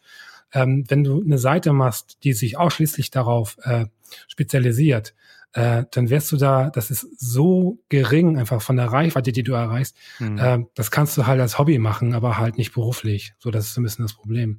Und ich finde es schön, wenn Seiten sich das äh, erlauben ähm, aber das kostet und der Preis ist einfach beschissener Inhalt. Und ähm, tja, das ist so ein bisschen das Fatale daran. Wie ist denn deine, ähm, dein Empfinden so ähm, in den Videokanälen? Hast du das Gefühl, dass, dass das ein realer Mehrwert ist, der dir da geboten wird? Meinst du jetzt, wenn, wenn eine Gamestar irgendwie Vi äh, Videos noch dabei macht oder was? Nee, es gibt ja verschiedene Formate. Es gibt ja jetzt auch sowas, äh, keine Ahnung, weiß nicht, was du da kennst, ob du vielleicht so Jim Sterling äh, die Videos kennst oder halt eben wahrscheinlich doch eher auch im, äh, im amerikanischen Bereich, äh, also hierzulande, ich kenne relativ wenige Videoformate, die ich äh, regelmäßig gucke. Es gibt einige US-Formate, die ich ganz cool finde. Aber ich meine jetzt nicht ja so, so Features, sondern eher so wirklich in Richtung Review. Ja, dass es da halt Formate gäbe, die, wo du sagst, das ziehst du jetzt dem, dem Text zum Beispiel vor oder Mm, da gibt's das gar nicht. Videoformate tatsächlich gar nicht. Also ich bin dann doch ähm, bei den bei den Podcasts eher dabei, weil man muss sich halt sonst schon hinsetzen, muss das Video schauen, weil darauf basiert es ja, dass du eben auch den, den optischen Aspekt dabei hast. Und ja, ähm, zu Hause ja. nutze ich dann lieber die Zeit und spiele selber. Und deswegen lieber ein Podcast auf die Ohren und dann irgendwie auf dem Weg zur Uni oder sowas. Ja, das ist tatsächlich auch so bei mir schon seit zwei, drei Jahren der Fall. Äh, das, das Schöne an Podcasts ist ja, du kannst äh, über den Tag verteilt unglaublich viel Zeit damit verbringen, während du andere Dinge machst. Ne? Ja. Äh, keine Ahnung, wie du schon meintest, auf dem Weg zur Arbeit, ähm, einkaufen, beim Kochen, scheißegal. Äh, das ist super cool. Du drückst Pause und drückst, hörst irgendwann weiter. Äh, es gibt sicherlich auch viele, die das zum Einschlafen benutzen ähm, wobei ich das immer so ein bisschen schwierig finde, weil man dann einfach auch viel ver ähm, verpasst. Ähm, das ist natürlich ein großer Vorteil gegenüber zum, zum Videoformat, das stimmt. Ähm, aber wenn wir schon mal bei dem Thema sind, ähm, erzähl mir doch mal, welche Podcasts du gerne hörst. Boah, ähm, pff, aktuell hör oder ich habe damit angefangen, das äh, Spielgefühl habe ich zu hören. Ja. Ähm, klar, Insert Moin war so mit der erste Podcast, den ich angefangen habe zu hören. Höre ich auch sehr, sehr gerne. Ähm, ja, kann man vielleicht halten von was man will, aber Rumblepack höre ich halt auch. Gut, ich höre halt meinen eigenen Podcast zwangsweise beim Schneiden. Hm, Moment, welcher Podcast ist das denn? Wie heißt der denn? ähm, heißt Runaways. Ähm, ist nicht nur Videospiel, ist auch äh, ganz viel Popkultur. Aber cool, dass du fragst, danke. hm. Ja, ähm, ja, aber sonst, das war es auch teilweise schon, weil ähm, gerade auch zum Beispiel Insert Moin jeden Tag neuer und dann ähm, man hört auch nicht jedes jeden Tag auf dem Weg. Ja, ich höre auch ja. ganz gerne einfach mal Musik und dann ist es so ein, zwei Podcasts in der Woche höre ich und so pendelt sich das immer ein bisschen ein. Ja, das stimmt. Hörst du, hörst du überhaupt keine ausländischen Podcasts, nur deutsche? Ja, ich bin tatsächlich echt nur im deutschen Raum unterwegs. Ähm, das ist aber, glaube ich, daran ein bisschen geschuldet, dass erstmal halt wirklich immer recht viel schnell neuer Content kommt und dass mir auch so ein bisschen die Zeit fehlt, einfach mich ein bisschen da reinzufuchsen, um zu schauen, okay, was gibt's denn? Ja, bei mir ist es auch so, dass ich, ähm, also der, der Vorteil vom, vom deutschen Podcast ist, dass ich den sehr gut hören kann, ohne mich zu konzentrieren. Ja. Klar, ich verstehe englischen Podcasts, aber dann muss ich ganz konkret hinhören. Ja. Und das ist schon der Unterschied, weil dann fängt so eine gewisse Anstrengung an. Ja, und du verstehst auch nicht unbedingt jeden Gag direkt und hm. ja, ja. Ich habe jetzt angefangen, tatsächlich mir die ganzen Podcasts von äh, Polygon äh, zu abonnieren. Mhm. Und äh, zum Beispiel gibt's da ähm, einen, der heißt Backstory. Ähm, da haben sie jetzt zum Beispiel äh, in der letzten Folge haben sie über den Train Jam berichtet, äh, wo Leute halt zur GTC gefahren sind, glaube ich, drei Tage oder so mit der äh, mit der Bahn. Ähm, und die haben dann einfach in der Bahn ein, Game Jam gemacht. Ah, wie cool. Ja, sehr geil. Und das ist dann halt so ein, so ein Vorortbericht und äh, Nachbesprechung. Sehr, sehr tolles Thema. Dann interessant, die haben zum Beispiel äh, einen Podcast, heißt Quality Control. Ähm, das ist im Grunde genommen sowas wie Review tatsächlich. Also es gibt schon coole Formate, ähm, sicherlich viele, viele mehr noch im englischsprachigen Bereich. Ähm, aber gut, muss man halt mögen und muss man halt mit klarkommen. Ne? Ja, also der Plan ist halt irgendwie auch schon richtig lang, dass ich mal gesagt habe, okay, jetzt fängst du mal an, irgendwelche Sachen zu hören und ja, im Endeffekt macht man es halt doch nicht. Aber das äh, fällt sich natürlich nicht nur mit Podcasts so, das fällt sich mit irgendwie allem, äh, auch Sachen wie Pile of Shame. Die äh, stetig wächst. Man denkt so, ah Gott, das Spiel könntest du jetzt eigentlich noch fertig spielen, aber nee, macht man dann irgendwie doch nicht. Absolut. Marvin, ja. Ich muss dich jetzt aus meinem Leben werfen. es war mir eine irre Freude. Danke dir für das Thema. Sehr, Und, sehr gerne. Ja, bis zum nächsten Mal. Bis dann. Tschüss. Tschüss. Jetzt haben wir den Moritz in der Leitung. Moritz ist 25. Hallo. Hallo, Domian. Erzähl mir von deinem Thema. Ja, mein Thema ist heute Roguelikes und wie ich sie, wie ich aufgehört habe, sie zu spielen. Ähm, und da muss ich jetzt wirklich noch mal einen kleinen Disclaimer vorneweg schieben. Ich bin kein super Auskenner in, von diesem Genre. Da gibt's Leute, die haben das als Lebensinhalt, die schreiben die auch selbst. Und ähm, ich möchte ja auch niemand auf die Füße treten, aber trotzdem. Okay, fang mal an. Ähm, eigentlich hat das bei mir ganz super angefangen. Äh, ich habe am Anfang sehr, sehr viel Spaß äh, mit äh, Roguelikes und Konsorten gehabt. Ähm, habe auch wirklich Spaß gehabt mit, mit Freunden, die das dann auch gespielt haben. Und wir haben uns immer wieder erzählt, hey, ich habe das neu rausgefunden und das hier. Du läufst durch diese Welt und es gibt so vieles, so viele Kleinigkeiten zu entdecken. Nur merkst du dann nach einer bestimmten Zeit, okay, jetzt habe ich auch langsam mehr oder weniger habe ich ein Level erreicht, wo ich das Spiel mehr oder weniger verstanden habe. Und dann gibt es nur noch Dinge, die man wirklich über eine sehr, sehr lange Spielzeit neu herausfinden kann oder gut, wie man es einfach tut, in einem Wiki nachliest. Mhm, mh. Und dann, und natürlich klar, wenn jemand zum ersten Mal so ein Roguelike irgendwie durchspielt, da freut man sich schon wie, nochmal wie ein kleines Kind, weil es einfach super, super hart ist. Das muss man einfach sagen. Und wenn man nach tausenden irgendwie Todesarten endlich mal irgendwie so ein, so ein Run dann erfolgreich hat, dann freut man sich natürlich. Ja, lass uns mal, lass uns mal ein bisschen zurückgehen in der Zeit. Äh, welches konkrete Roguelike hat denn angefangen, dich für das Genre irgendwie zu faszinieren? Ähm, also tatsächlich war das Was-Hack für das iPhone. Okay. Ähm, was im Prinzip eine leichte Art äh, des, sag ich mal, von, also einfach am, am Klassiker NetHack angelegt. Und das aber Schöne ist, dass es eben nicht diesen ASCII-Stil hat, sondern es ist mit Unity äh, praktisch in 3D Mhm. Aber ähm, hat eben die klassischen Roguelike-Mechaniken und ist aber durch die, durch, sage ich mal, die Grafik einfach auch zugänglich für Neueinsteiger. Verstehe. Ich habe nie davon gehört. Kenn ich nicht. Ja, das ist äh, für mich das Spiel mit dem eigentlich fairsten Geschäftsmodell, das es man sich vorstellen kann. Du lädst es dir kostenlos runter, kannst anfangen es zu spielen und ab einer gewissen Dungeon-Tiefe äh, musst du sozusagen irgendwie 99 Cent bezahlen für pro Klasse. Und okay. mit der einen Klasse kannst du dann 50 Stunden spielen oder wie lange auch immer, bis du dich dann mal entscheidest, hey, ich will jetzt eine, eine andere ausprobieren, dann zahlst du nochmal 99 Cent. Also super fair. Okay. Und wie hat das denn seinen Lauf genommen? Hast du es durchgespielt? Genau. Und dann auch immer noch weiter und weiter. Aber irgendwann kommt man zu dem Punkt, dass es bei diesen Spielen einfach nicht darum geht, wirklich Entscheidungen zu treffen.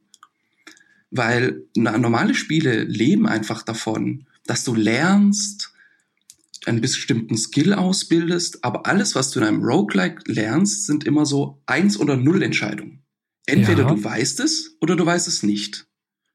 Wenn du es noch nicht weißt, das ist keine Entscheidung, weil es ist vollkommen egal, was du tust. Wenn du es dann herausgefunden hast, zum Beispiel, wenn du über so eine Falle läufst, dann tötet sie dich. Sobald du das weißt, machst du diesen Fehler nie wieder. Ich habe das Schwert plus zwei, ich finde ein Schwert plus drei. Das ist keine Entscheidung, ich werde das plus drei nehmen, weil es ist einfach besser. Natürlich, genau.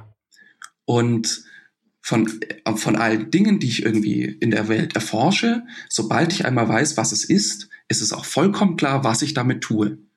Entweder ist es gut für mich, dann werde ich es, zum Beispiel einen Trank, werde ich ihn trinken, oder es ist schlecht für mich, dann werde ich ihn entweder wegwerfen oder verkaufen. Mhm, genau. Ab einer gewissen Zeit habe ich einfach gemerkt und auch nochmal bei mir angestoßen durch äh, einen Kommentar ähm, von Keith Burgon über dasselbe Thema, dass es irgendwann einfach nur noch darauf geht, auf, naja, den guten Drop zu warten. Dass man einfach darauf wartet, einen, dass einem das Spiel durch den Zufall ein gute Items schenkt und dann kann man es durchspielen. Aber inwiefern unterscheidet sich das dann von zum Beispiel Spielen wie Diablo, die ja auch sehr, sehr Item-getrieben sind? Aber da baust du sozusagen deine eigene Progression einfach über Zeit auf. Da, das ist einfach, wird dadurch durch Grinden einfach gelöst. Aber es ist einfach so, du kannst ein Roguelike sehr, sehr gut spielen, im Zweifelsfall immer die beste Entscheidung treffen und hast dann trotzdem Pech. Weil das Spiel genau. dich in eine Situation, die du im Zweifel einfach mal nicht lösen kannst. Ja, was war denn so das, das nächste Roguelike, das du danach angegangen bist? Ähm, also das waren dann, also am Anfang tatsächlich so vom Telef äh, auf dem Telefon, da gibt's ja dieses äh, Powder zum Beispiel, was auch sehr schön ist und habe mich dann so langsam hochgearbeitet, bis ich mir dann auch mal das Original NetHack angeschaut habe und so weiter. Okay. Mhm, mh. Und sobald dieser Gedanke mal in deinem Kopf drin ist, du wartest ja eigentlich nur auf den perfekten Drop dann wird es plötzlich so hohl und leer und du merkst, es ist einfach, eigentlich ist überhaupt gar keine Spieltiefe da, sondern sie ist einfach nur ganz auf ganz, ganz weites Feld verteilt auf ganz, ganz lange Zeit. Aber du machst ja. immer dasselbe. Ich, ich habe gerade so im Kopf die Parallele zum, ähm, naja, zum Alltag, sage ich mal, oder mhm. zu Tätigkeiten, die man im Alltag vollführt. Da geht es ja auch ganz, ganz viel um, ähm, um Optimierung. Ja. äh, dass du halt einfach dein, dein Leben oder halt bei der Arbeit, deine Arbeitsprozesse müssen halt optimiert werden, so dass du halt in, ähm, in, ja, in der kürzesten Zeit das beste Resultat irgendwie herausbekommst. Und das ist ja im Grunde genommen bei Roguelikes das Gleiche, dass du ja ständig halt äh, damit beschäftigt bist, halt eben äh, dein Handeln zu, zu perfektionieren und einfach auswendig zu lernen, äh, was, welche Stolperfallen äh, dir äh, vor die Füße gelegt werden. Ist das jetzt heute so, dass, dass du dieses Genre meidest oder äh, einfach sehr, sehr selektiv vorgehst? Also ich finde, dass äh, dadurch, dass es auch wieder so, ähm, ich sage jetzt mal, eine, eine gewisse Bekanntheit einfach auch erfahren hat, äh, sind viele der Spielelemente in andere Genres reingesickert, was ich sehr, sehr gut finde. Ja. Also zum Beispiel dieses, dieses Konzept von Permadeath, auch wenn es ein blödes Wort ist, in anderen Spielen finde ich super. Oder auch, da, das, da ist, gibt's ja dann immer die riesigen Begriffsdiskussionen, was ist ein Roguelike, like, like, ein Roguelite und so weiter. Das ist ja schon ja, fast genau. ähm, lächerlich, wie sich da irgendwie über Begriffe gestritten wird. Und da gibt's schon Sachen, die Spaß machen, sowas wie Faster Than Light finde ich auch ein, ein, ein sehr schönes Spiel, äh, weil es dort einfach Möglichkeiten gibt, naja, mich zu entscheiden für eine, für unterschiedliche Taktiken. Obwohl ja. es auch wieder Situationen gibt, gut, die, da hast du dann einfach Pech oder Glück gehabt. Natürlich, das gehört auch dazu. Wenn, wenn jemand, wenn jemand, der sich diesen Genre noch nicht auskennt, zum ersten Mal vor Faster Than Light setzt, ja. ähm, dann merkt man so, so, eine, so ein schön, wie sich so ein, der Gedankenprozess ändert von, mhm. ich nehme immer alles, was mir das Spiel vorwirft, meistens ja zwei Entscheidungen, nehme ich es an oder nehme ich es nicht an? Ich nehme es immer an, weil jedes moderne Spiel äh, hat dich darauf trainiert, dass jede Herausforderung, die dein Spiel gibt, machst du, weil du kannst sie schaffen. Genau. In einem Rollenspiel gibt es zwar teilweise die Möglichkeit, Quests nicht anzunehmen, aber es ist, macht einfach überhaupt keinen Sinn, es nicht zu tun. Ja. Und wenn man aber zum ersten Mal seine, seine Crewmitglieder verliert, weil man sie eben dann doch auf die äh, Giant Alien, äh, Alien Spider Basis geschickt hat und natürlich sterben sie dabei. Dann äh, fängt so ein schöner Prozess an zu sagen, Moment mal, äh, äh muss ich nicht darüber nachdenken, was mir das Spiel hier eigentlich entgegenwirft? Kann ich mich nicht auch anders entscheiden? Und das ist eigentlich sehr schön und das ist auch eine, eine Geschichte, die ich gerade im Bereich Rollenspiele auch vermisse in, in, in modernen Rollenspielen, ja. Also Rollenspiele versuchen ja immer so möglichst komplex äh, daherzukommen. Aber wenn du einmal an diesem Punkt angelangt bist, wo du dir sagst, okay, nee, eigentlich möchte ich das nicht machen, äh, gibt es dann die Möglichkeiten, also die, das Extrem ist, dass es nicht weitergeht. Ja. Oder halt, äh, dass es auch keine Auswirkung hat, im Endeffekt.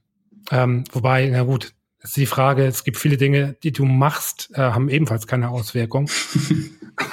so gesehen ist das vielleicht kein allzu großer Unterschied. Aber ja, stimmt auf jeden Fall, dass, ähm, dass dieses, dieses Element der Entscheidung natürlich bei, bei Roguelikes ganz, ganz anders gewertet wird. Äh, weil das hat ja zum Beispiel auch nichts mit Bauchentscheidung zu tun. Ne? Ja. Also während du in einem Rollenspiel vielleicht, in dem du in einen Charakter schlüpfst irgendwie äh, und du halt wirklich eine Rolle spielst, geht es ja im Roguelike nur darum, halt die perfekte Rolle zu spielen. Äh, Richtig. Das ist schon halt wirklich ein großer Unterschied. Ähm, hast du äh, Spelunky gespielt? Äh, nein, nur immer viel Runs mir angeschaut, aber selber tatsächlich noch nicht gespielt. Ja. Das ist so, also wenn ich so in meiner Filterblase mich so umgucke, ist das so, also gefühlt so das Nummer eins Roguelike. Ähm, was glaube ich so ein bisschen daran liegt, dass der Entwickler unglaublich viel Arbeit investiert hat in die, ähm, in den Algorithmus ähm, eben die, die Levels eben prozedural zu generieren. Yeah. Und man wohl da immer das Gefühl hat, äh, dass, obwohl es ein Roguelike ist, so ein bisschen irgendwie kein Spiel dem anderen gleicht. Was aber auch nicht sein kann, eigentlich, weil dann könnte man halt keinen Speedrun machen in ein paar Minuten, weil ja. basiert ja nur darauf, dass du es halt gelernt hast. Also und, und das ist aber eben der Punkt, die scheinbare Stärke von Roguelike, dass du eben diesen riesigen Zufallsfaktor hast durch die prozedurale Generierung wird aber eigentlich ad absurdum geführt, dadurch, dass es eigentlich spannender ist, wenn es eben doch nicht alles zufällig ist. Und weil einfach die, wenn es reiner Zufall ist, einfach der Frustfaktor sehr hoch ist. Also es gibt ja zum Beispiel auch Strategiespiele, die sehr vom Zufall abhängen. Was ich sagen, die Anfangssituation in Civilization. Mhm. Wenn du da einfach irgendwo in der Tundra sitzt, dann weißt du von Anfang an, du wirst ein echt schlechtes Spiel haben. Ja, ja. Und deswegen wird auch beim Multiplayer in den aller, allermeisten Fällen auch sozusagen die Option genutzt, dass das Spiel sich eben anpasst, jedem mehr oder weniger eine gleiche Anzahl von äh, Ressourcen am Anfang gibt, auch inklusive irgendwelchen Pferden und Eisenerz oder was auch immer, die man am Anfang entdecken kann, die dann alle in einem bestimmten Abstand zur Startstadt des Spielers zu finden sind, weil er sonst einfach vom anderen überrollt wird, wenn er das nicht hat, wenn er einfach Pech gehabt hat. Stimmt, ja. Empfindest du den Zufall generell als, als Mangel im Spieldesign? Ähm, es kommt eben auf den Zufall drauf an. Also es gibt eben so diesen Unterschied zwischen Random Input und Random Output. Und also zum Beispiel, dass, dass es sich klassisch irgendwie eine, eine, eine Waffe, ein Waffenschaden eben nicht ein fester Wert ist oder, ja, ja. Äh, sondern eben ein zufälliger Wert und sowas. Das ist irgendwie alles kein Problem. Aber wenn ich auf, also wenn Zufall ist, den ich nicht durch Wahrscheinlichkeiten durchschauen kann, Okay. Ich sag mal wie beim Poker. Ein Poker ist, ein Pokerspiel ist auch zufällig, aber trotzdem bin ich mir über die Wahrscheinlichkeiten bewusst und kann damit umgehen. Und deswegen ist, kann ich dadurch auch mehr oder weniger informierte Entscheidungen treffen. Und deswegen ist ein erfahrener Pokerspieler auch sehr, sehr viel besser als ein unerfahrener Pokerspieler, obwohl es ein Glücksspiel ist. Ja, richtig. Das ist ein gutes Beispiel. Ich finde, dass äh, mit, den, mit dem Zufall ähm, lässt sich besonders gut äh, durchblicken bei äh, Pen and Papers. Mhm. Das ist ganz faszinierend. Also wenn es eben darum geht, halt mit dem W20 zu würfeln etc., ist das eben auch klar extrem zufallsabhängig, aber eben auch nur so weit, eben abhängig von deinen, äh, von deinen Fähigkeiten des Charakters, für den du auswürfelst. Ja. Eben plus die Tatsache, dass es nur bis 20 geht. Und das Ganze ist eben absolut transparent. Ja. Und das ist ein, Fuß, äh, ein Fußball. Das ist, das ist ein, Zufall, den ich ganz, ganz faszinierend finde. Ähm, und auch gut, noch toll. Mhm. Ähm, einfach weil aufgrund dieser, dieser Transparenz, weil es relativ klar ist. Ähm, natürlich, im Grunde genommen ist ja, ist ja in Spielen, läuft ja nichts anderes ab. Na, nur, dass da halt eben tausendmal so viele Würfel gewürfelt werden und du halt eben nicht, äh, nicht zusehen kannst. Äh, ja, ja. Ja, ist schon ganz, ganz spannend, auf jeden Fall. Äh, gibt es aktuell jetzt noch ein Roguelike, das du aktiv spielst? Eigentlich nicht. Also tatsächlich ist Faster Than Light manchmal etwas, was ich immer wieder auspacke, vor allem auch, weil es auf meinem sehr alten Mac noch läuft. Ja. Also, weil es einfach nicht die Anforderungen hat. Aber ähm, Nee, tatsächlich nicht mehr. Also ich verfolge auch, sag ich mal, diese Community auch nicht mehr wirklich. Ähm, das, also das gibt ja so, so einen harten Kern, wo ja sage ich mal, auch, auch der größte Teil selber Roguelikes schreibt und, und eben dann auch spielt. Ähm, was total interessant ist, um das zu lernen, weil es ist eigentlich sehr, sehr einfach, auch für einen Anfänger ein Roguelike selbst zu schreiben. Und auf sowas stehe ich ja sowieso, wenn, wenn man sich sowas selbst auch aneignen kann. Aber nee, ich bin da raus. Also geht das jetzt nicht äh, es ging nicht über zu einer Hassliebe. Nein. Äh. Eher zu einer, ja, zu einer Langeweile-Kurve so. ja, aber finde ich auch relativ nachvollziehend. Also wenn man das, das Prinzip des Roguelikes ähm, also erlebt hat in diversen Spielen, kann man irgendwann auch so auf den Trichter kommen, es einfach durchblickt zu haben. Und wenn mhm. das der Fall ist, dann ist es halt wirklich flach. Ja, so, ja. Weil dann geht es wirklich nur noch um stumpfe Optimieren, so immer um die, um die permanente Selbstoptimierung. Und es gibt Menschen, ich gehöre wahrlich nicht dazu, die sich damit Stunden, Tage, Wochen lang beschäftigen können, mhm. ähm, halt diese Wege zu optimieren in diesen Roguelikes. Ich persönlich finde da sehr schnell einfach keinen Spaß mehr daran, äh, weil ich das Gefühl habe, also ich werde halt so vorgeführt. Ja. Äh, es ist halt so, äh, weiß ich nicht. Also es ist so klar, was du machen musst. Ähm, und das ist aber einfach mit Arbeit verbunden. Und, und wenn ich in Spielen arbeiten soll, ah, ich weiß nicht, ob ich, ob ich da Lust zu habe. Ja. Bin ja. ich vielleicht nicht der Richtige für. Tja, Moritz. Äh, ich wollte jetzt irgendwie hier jetzt so eine äh, so, so, so einen schönen Spruch bringen mit, äh, wenn ich dich jetzt töte und so und dann beendet und das ist alles hier und, bla. Das funktioniert aber nicht, das merke ich gerade. Deswegen äh, möchte ich dich, glaube ich, ganz regulär verabschieden. Alles klar. Und bedanke mich für dein Thema. Sehr gerne. Mach's gut. Tschüss. Jetzt ist der Dominik in der Leitung. Dominik ist 25. Hallo. Servus. Worüber reden wir? Äh, ja, ich hatte mir überlegt, aus äh, an, aktuellem Anlass bei mir, ich würde gerne mit dir reden über äh, das Thema äh, Videospiele als Kunstform, Videospiele als Kunst und so ein bisschen so das Ganze drumherum. Äh, sind Videospiele Kunst? Wann ist ein Videospiel Kunst? Und äh, auch wo passen da arzi-fazi Indie-Games rein und so AAA-Titel? Und ja, so in die Richtung.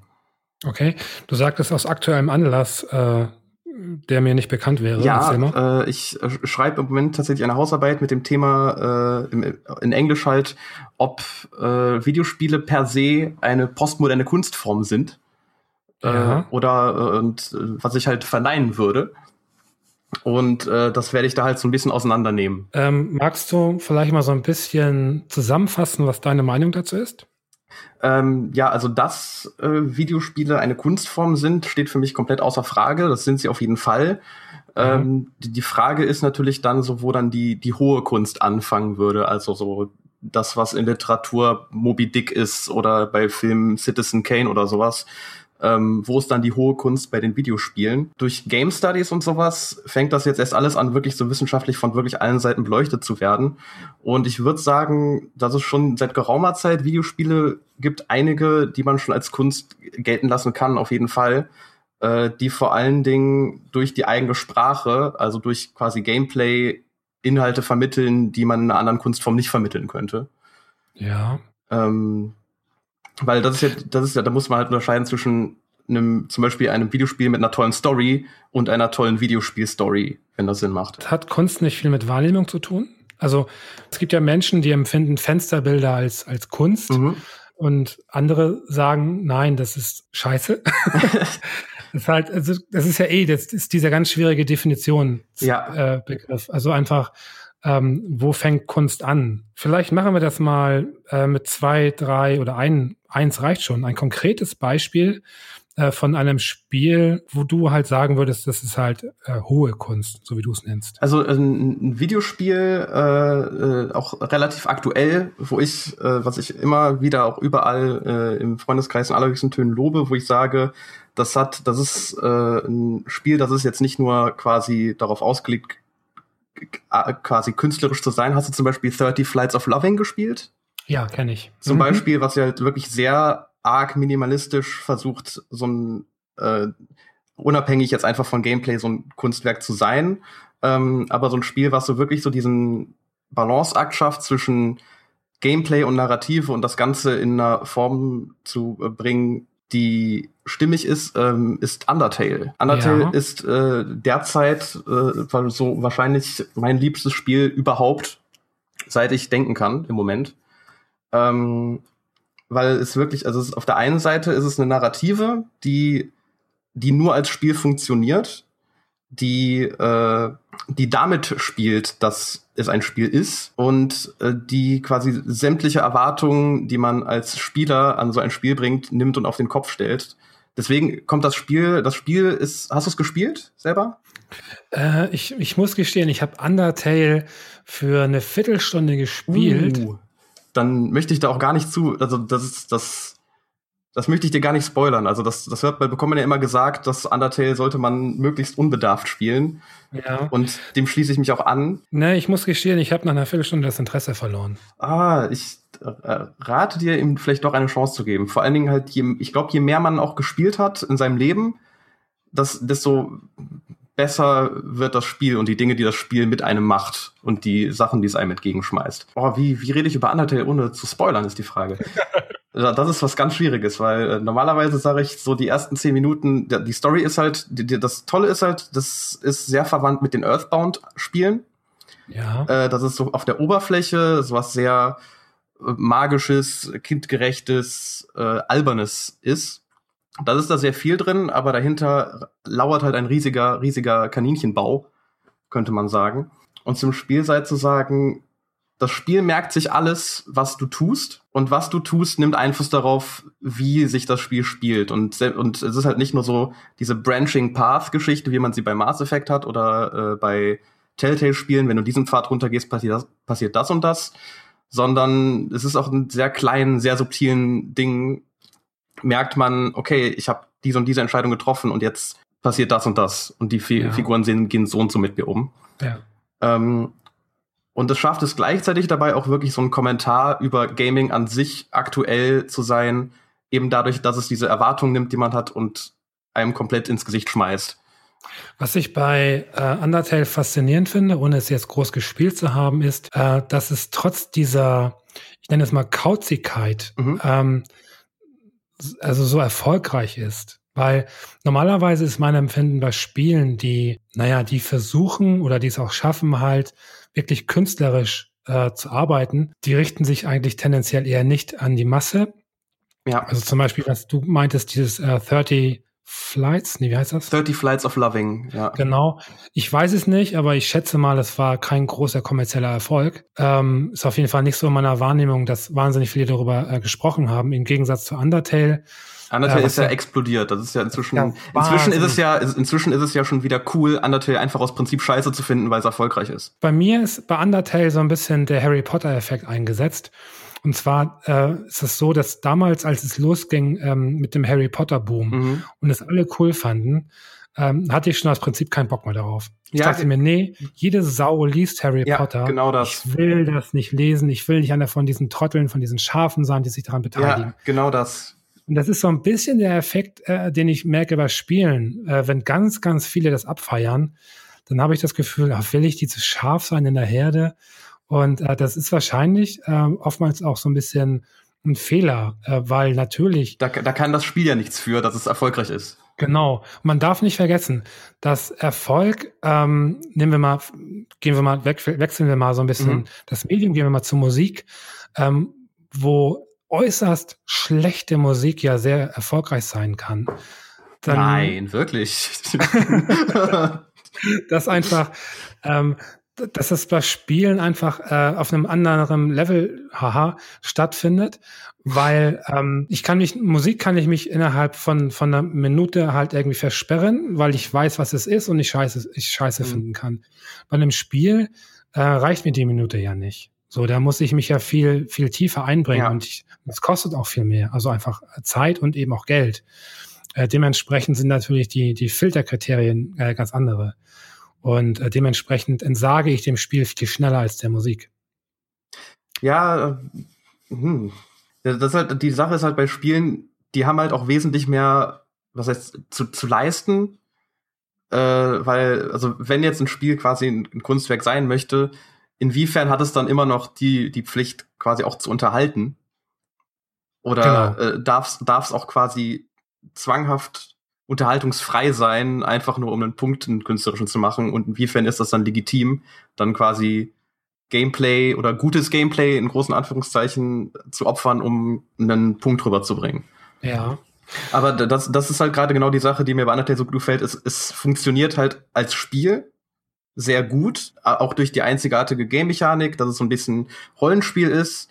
Ähm, allerdings kann man auch, muss man niemanden töten und man kann auch mit den Monstern reden und quasi sich sie dazu überreden, aufzugeben. Und das ganze Kampfsystem ist so ein bisschen Bullet Hell-mäßiges Gameplay. Ähm, und das funktioniert als Spiel sehr gut. Also man kann es, genau wie es halt auch bei Earth, Earthbound, äh, bei Mother 2 und vor allen Dingen auch 3 der Fall ist, man kann es auch ganz blauäugig als Spiel betrachten und hat trotzdem eigentlich eine recht gute Zeit damit. Ja. Aber darüber hinaus gibt es einfach so viel zu entdecken, worüber man reden kann, was man analysieren kann, ähm, was dem mal bei, für mich zumindest noch mal so ein bisschen Mehrwert gibt. Aber inwiefern dockt das dann an die Kunst an? Äh, womit wir wieder bei der Frage sind, äh, was Kunst ist und was nicht. Äh, Kunst, ähm, für mich zumindest, hat ein bisschen, also das ist wirklich schwierig. Also auch wenn man darüber viel liest und nachdenkt und schreibt, ist es immer noch schwierig. Muss, Kunst muss nicht für mich nicht unbedingt die Absicht haben, äh, Kunst sein zu wollen, aber ähm, es braucht so eine Mischung aus äh, einerseits quasi handwerklichem Geschick, das angewendet wurde, also genauso wie quasi gute Literatur muss mir zeigen, dass derjenige jetzt nicht gerade erst vor einer Woche schreiben gelernt hat, sondern okay, der, der kennt sich aus in Literatur, der kann schreiben, der kann Stilmittel anwenden und sowas. Und genauso wie bei, bei Filmen, der kann Filmtechniken anwenden, der hat seine Hausaufgaben gemacht. Und das gleiche ist es beim Spiel. beim Spiel muss ich auch sehen, okay, der weiß was von Game Design, der kennt sich in seinem Milieu aus. Also dieses Geschick muss da in gewisser Weise da sein. Ja. Ähm, es muss herausfordernd sein.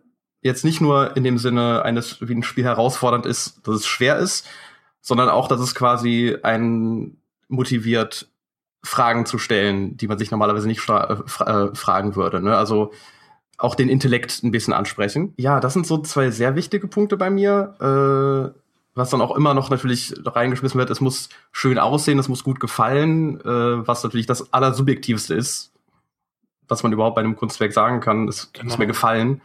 Ähm, aber ja, so ein bisschen so dieses handwerkliche Geschick und diese, diese Herausforderungen des Intellekts und vielleicht so ein bisschen auch, ja, Self-Awareness oder halt zumindest Bewusstsein über den eigenen Status und den, den Diskurs über das Thema, in dem es gerade in den Kontext gebracht wird. Ja, ja. Hast du ähm, äh, Kentucky Road Zero gespielt? Das ist tatsächlich ein Spiel, äh, das habe ich nach einer halben Stunde aufgehört. Ah, das da, ist interessant, weil ja. das wäre jetzt tatsächlich so der Titel Nummer eins, bei dem ich mir denken würde, okay, das ist eigentlich genau dein Ding. Da, tatsächlich, also es ist jetzt tatsächlich auch schon, ich glaube, vor zwei Jahren ist es rausgekommen oder so. Ja, es kam sehr zeitversetzt äh, in verschiedenen Episoden. Ja, also ich hab's vor zwei, ich, ich sage jetzt mal zwei, kann noch fünf, nee, fünf kann es nicht sein, aber ich sag mal, vor zwei Jahren habe ich es gespielt. Und ähm, das war vermutlich so ein, äh, so ein früher Überdruss dieser äh, minimalistischen Style Walking Simulator äh, Games, wo ich tatsächlich nach einer halben Stunde ein bisschen die Lust verloren habe, das weil ja. es mich noch nicht abgeholt hatte. Aber äh, tatsächlich würde ich dem jetzt eher noch mal eine Chance geben. Ja. Nachdem ich jetzt in den letzten zwei Jahren, also sehr, sehr, sehr viele Indie-Spiele und generell sehr, sehr viel gespielt habe. Wir haben einen Gastautoren, das ist der, der Magnus. Und der hat drei oder vier Episoden des Spiels rezensiert. Mhm. Aber rezensiert ist das falsche Wort. Er hat es eher analysiert. Und zwar aus der, wirklich aus der äh, kunsthistorischen äh, Betrachtung heraus. Mhm.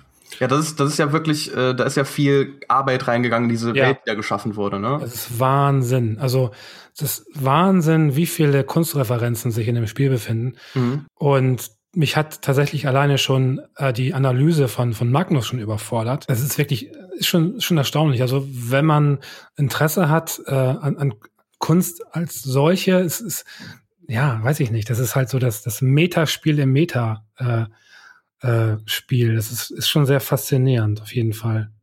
Müsste ich auch, ich glaube, ich müsste es auch noch mal echt spielen. Äh, ich glaube, äh, dass ich, ich kann mir gut vorstellen, dass ich das damals noch nicht zu schätzen wusste. Ja, wobei natürlich Undertale ist natürlich äh, auf einer ganz anderen Ebene zugänglich. Es ist, ne? es ist eine andere Ebene, ja. Also Undertale ist halt gleichzeitig immer noch sehr viel Spiel. Ja. Im Vergleich. Äh, das ist, äh, ist ein, ein Solo-Projekt, oder? Genau, ist von, äh, von Toby Fox, der das alleine auf ein, fast alleine auf die Beine gestellt. Äh, es war ein Kickstarter, der wollte, glaube ich, damals nur 5000 Dollar oder so haben und das sind dann 50.000 geworden. Und äh, ja, fast im Alleingang. Äh, den Soundtrack ganz allein gemacht. Der Soundtrack ist fantastisch. Also Undertale ist ein Soundtrack, allein der Soundtrack, den habe ich, das, das war der erste Videospiel-Soundtrack, den ich mir auf Steam noch zum Spieler zugeholt habe, obwohl der noch mal 10 Euro gekostet hat.